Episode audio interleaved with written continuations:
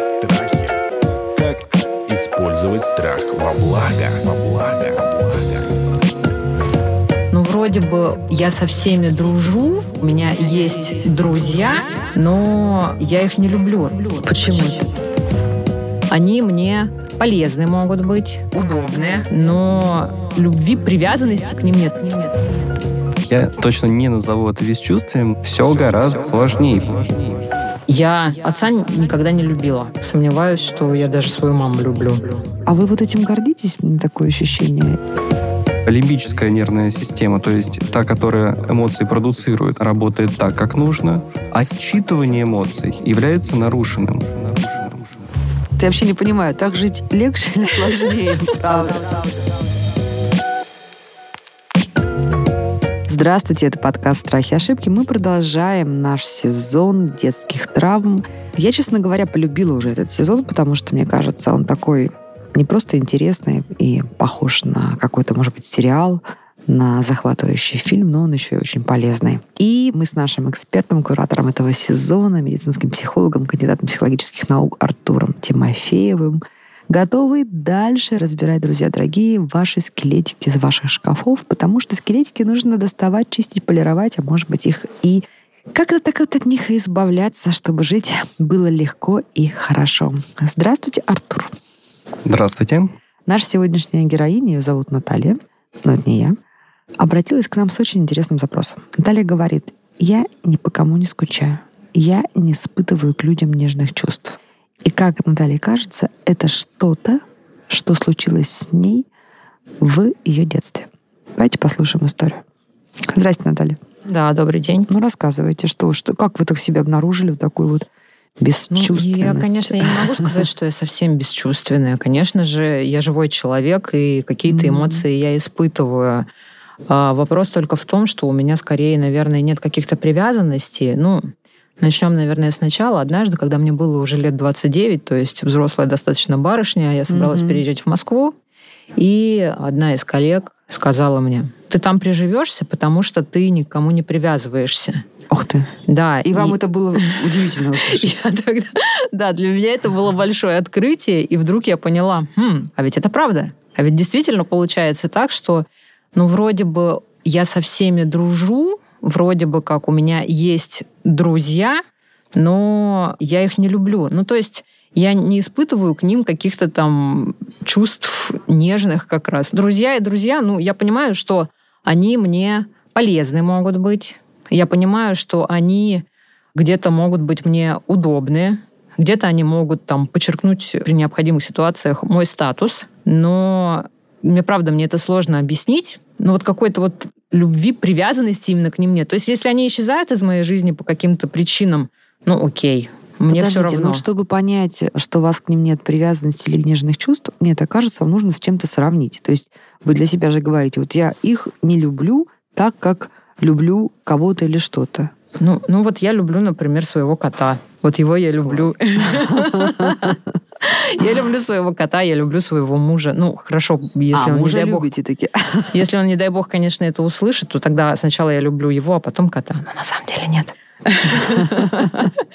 Вот, и если сравнивать там с тем чувством привязанности, если это можно так назвать, которое я испытываю там по отношению к нему, ну и в целом там, к мужчинам я могу испытывать э, чувство привязанности, но при условии, что мы там были с ним какое-то там долгое время, у нас были сексуальные отношения в регулярном каком-то характере, да, ну, иначе тоже мне все равно вообще. Ну, есть и а, есть человек. А к родственникам каким-то, к вашим? Если честно, у меня даже подозрение, что я... Ну, не то чтобы подозрение, я несколько сомневаюсь, что я даже свою маму люблю. У меня есть э, там некоторый спектр эмоций, которые я испытываю. Может быть, чувство ответственности какой-то перед ней, ну, потому что человек меня вырастил и все такое. Ну, вот прям любви как таковой я не уверена. Не знаю, я до сих... это сложно, потому что я понимаю, что это, наверное, не норма, Наверное, это ну, не совсем вот правильно. об этом вы поговорите с Артуром, а я, с позволения Артура, все-таки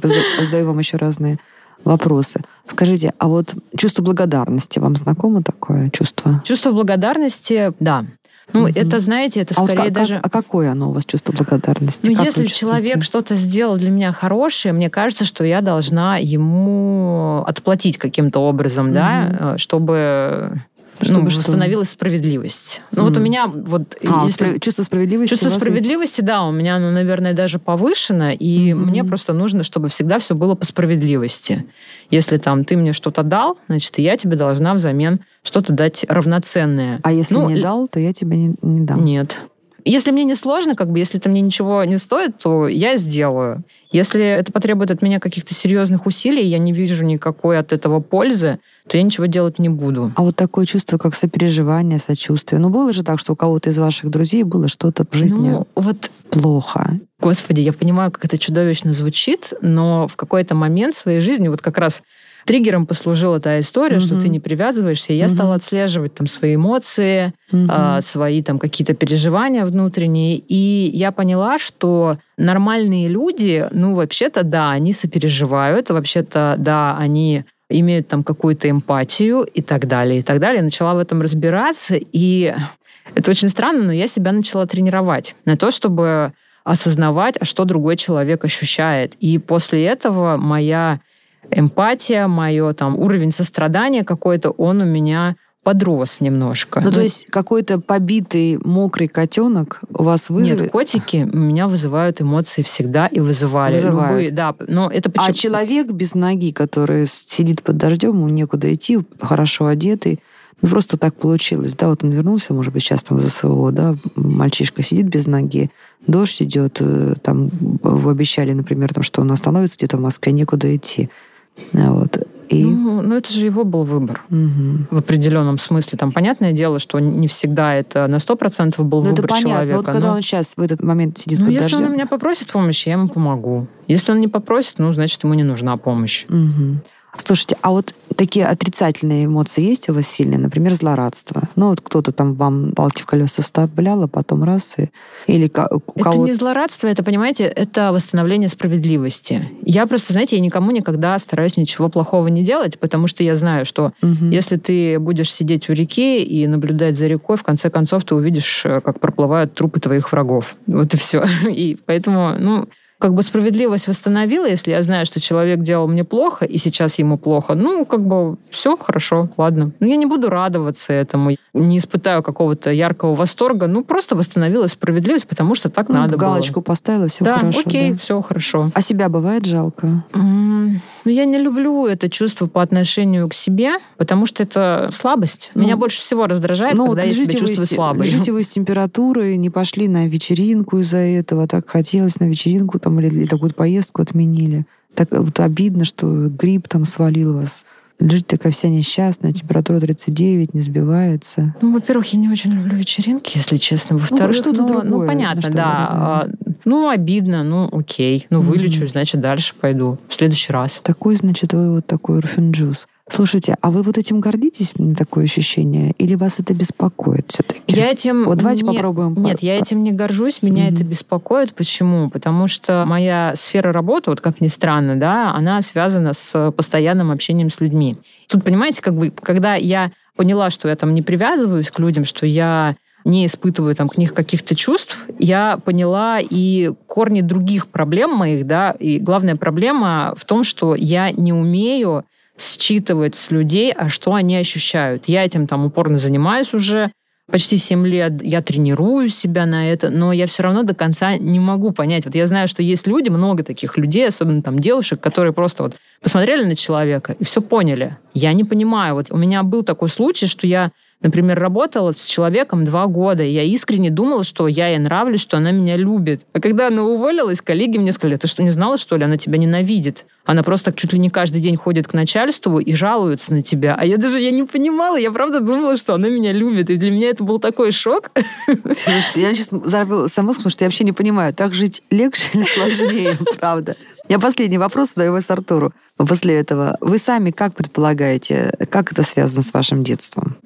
Ну, вот ваша собственная теория, прежде чем Артур постарается вас раскопать. Мне думается, что, возможно, это просто какое-то отклонение от нормы, которое произошло, может быть, даже не в детстве, а где-то на уровне, может быть, внутриутробного развития. Я не знаю, правда, я не могу этого mm-hmm. понять, оценить. У меня ну, понятное дело, что у людей, которые выросли в 90-е, счастливого детства не было. И у меня тоже его не было, к сожалению, к большому. Там Моя мама родила меня в 21 год, по сути дела, еще сама ребенок. Ну, вот у меня были там какие-то на нее обиды и так далее, а потом я просто одно из упражнений, которые я использую активно, а попробуй себя поставить на чужое место. Что бы ты испытывала ну, в этот момент? Так эмпатия тренируется. Да, да, вот. И я со временем поняла, что мама со мной себя вела так не потому, что она плохая, а потому что она не знала другого отношения, во-первых. Во-вторых, ну, тогда не было ни книг по психологии, ни вот этих вот умных подкастов, да, которые мы в том числе сейчас записываем. И просто ей, ей сама, некому было сама, объяснить. Сама, да, да, да. И она фильме. просто методом проб и ошибок меня воспитывала, да, и нанесла мне там, возможно, какие-то травмы. Как мама, родившая в 90-е годы, очень хорошо понимаю, о чем вы говорите.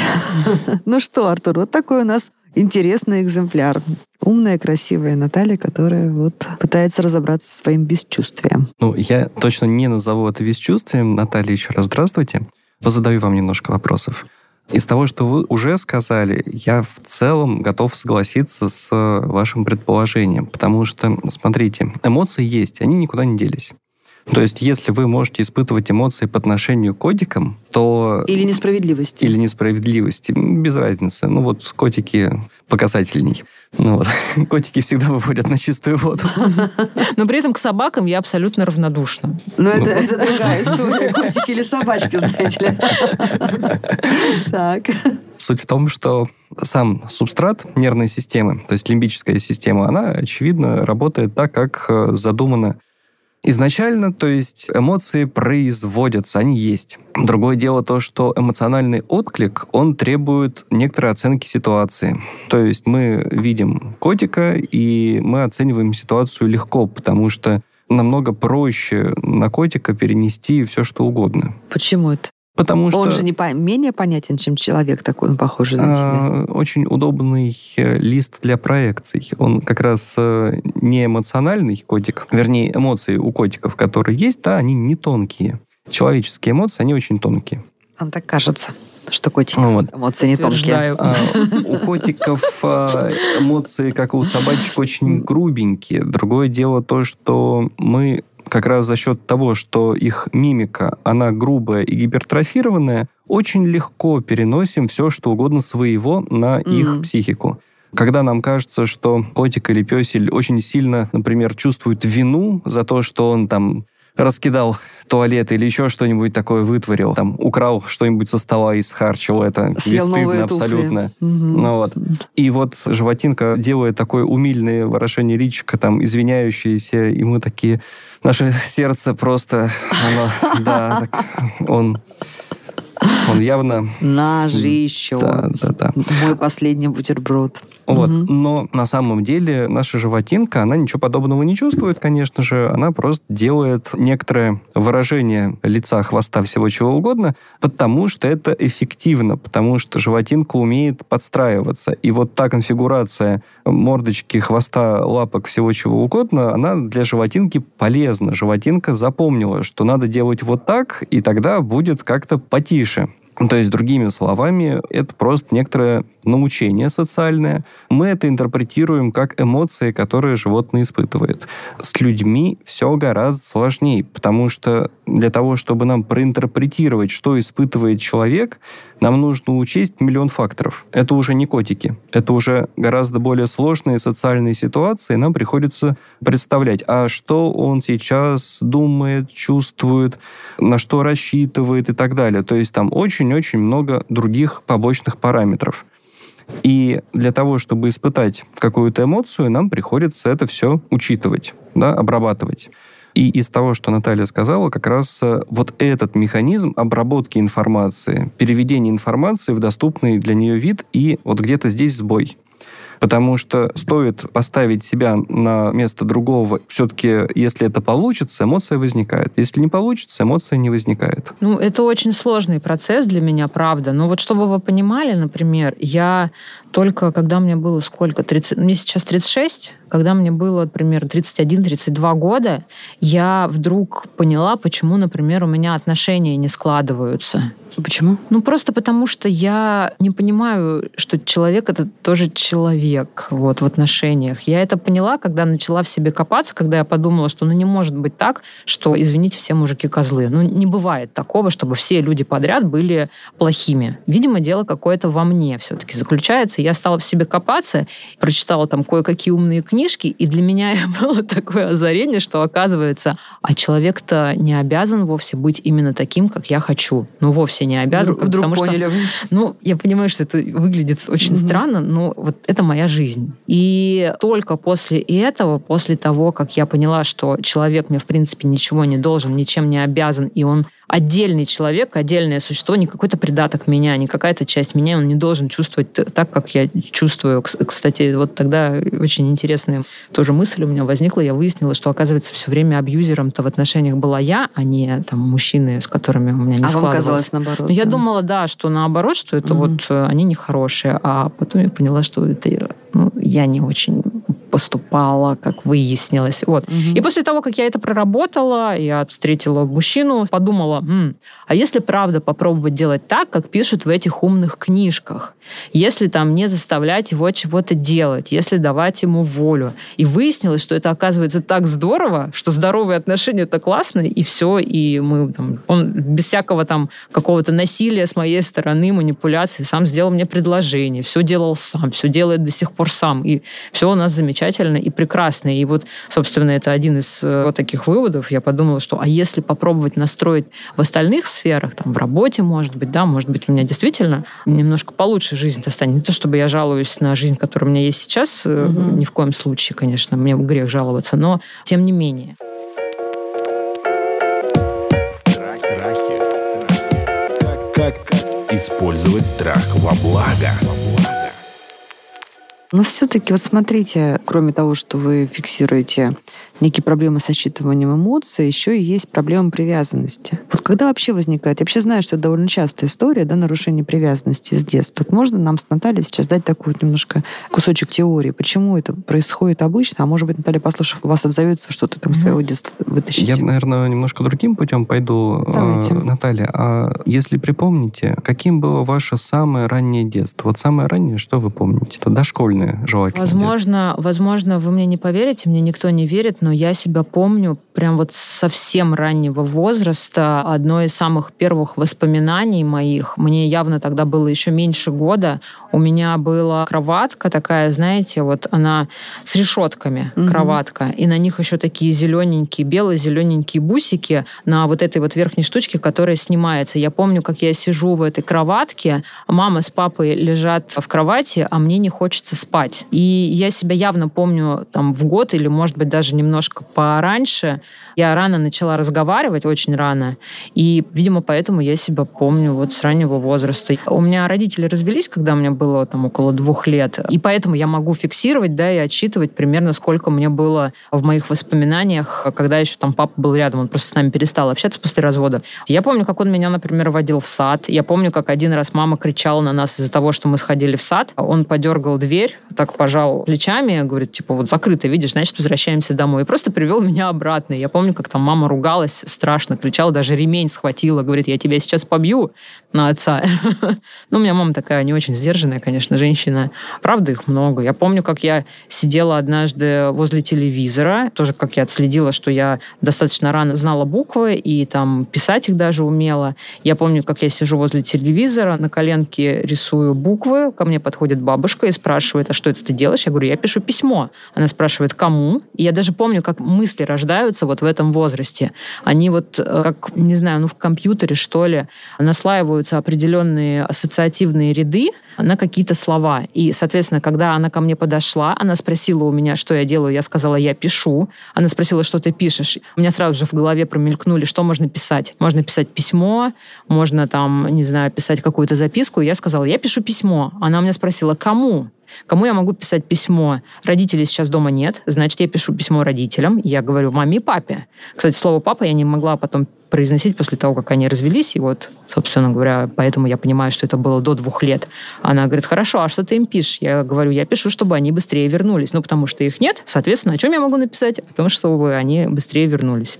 Ну, вот такие воспоминания. Здорово, что настолько яркая и четкая память. А можете припомнить ситуации, когда вы сильно пугались? Например, родители долго не возвращались, или какое-то было отлучение от родителей надолго? Нет, такого я не помню. И страхи именно связанные с родителями, ну, у меня их, наверное, не было. Вот, кстати, по поводу привязанности, да, я сейчас вспомнила, я отца никогда не любила. Ну, у меня вот совершенно точно, у меня к нему не было никаких чувств и эмоций. Он просто был, и все. Я помню его, я помню, что я его, возможно, даже недолюбливала, потому что я видела, что мама из-за него страдает. И мне это не нравилось. Ну, и мама еще мне там регулярно говорила, что вот, твой папаша, ты вся в своего папашу, почему ты не похожа на меня, ты должна быть похожа на меня. Вот. И когда они с ним развелись, у меня вообще не было никаких сожалений по этому поводу.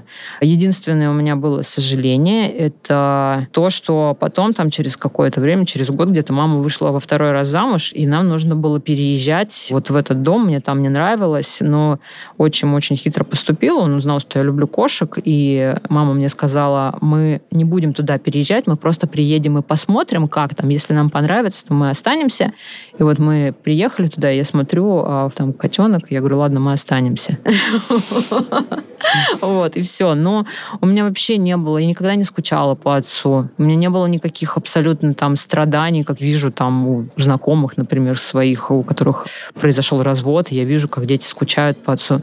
Но мне вообще было все равно. Я его иногда даже по имени просто назвала Валера, а не папа. А с отчимом как у вас сложились отношения? Ну, с отчимом ну, у нас такие были отношения скорее. Он там никогда мне не стремился быть отцом, разумеется. Ну, не разумеется, а просто не стремился никогда мне быть отцом. Я его воспринимала как по иерархии. Я думала, что он ниже меня находится. И поэтому я на него всегда смотрела как-то немного свысока типа брата какого-то бестолкового, конечно же. Я думала, что я умнее, чем он. с трех лет. Так, ну что, Артур, время ага. у нас идет неумолимо. Какие у вас идеи? Наталья, а скажите, а, пожалуйста, в детский садик ходили? Да, ходила, но недолго. Угу. Когда были в детском садике, легко адаптировались? Наверное, легко. Ну, я не могу сейчас на самом деле вспомнить. Я помню, что у меня там были какие-то друзья вроде того. У меня не складывались отношения там с, с детьми некоторыми. Они меня били. Я их не била в ответ, потому что я думала, что они маленькие и глупые и ничего не понимают. Вот. Но, тем не менее, у меня там были какие-то подружки. Ну, то есть не страшно было ходить в детский садик, не страшно отрываться от родителей, там, от мамы? Нет. Угу. Хорошо, спасибо. И тогда мой вывод, э, я бы сказал, что вы идете абсолютно верным путем. То есть, когда пытаетесь развить вот эту эмпатию через логику. Возможно, действительно есть какие-то в вашем прошлом события, которые в достаточной мере блокировали возникновение эмоций, да, или их считывание, а возникновение привязанности. Вот что-то такое на это повлияло. Но пока из того, что вы сказали, больше действительно фактов за физиологическую гипотезу, за то, что ваша нервная система действительно работает чуть-чуть иначе. И, соответственно, лимбическая нервная система, то есть та, которая эмоции продуцирует, она работает так, как нужно, а именно считывание эмоций является нарушенным. Ну вот. Как правило, это не является психическим заболеванием. А, часто это называют про одну из форм алекситимии.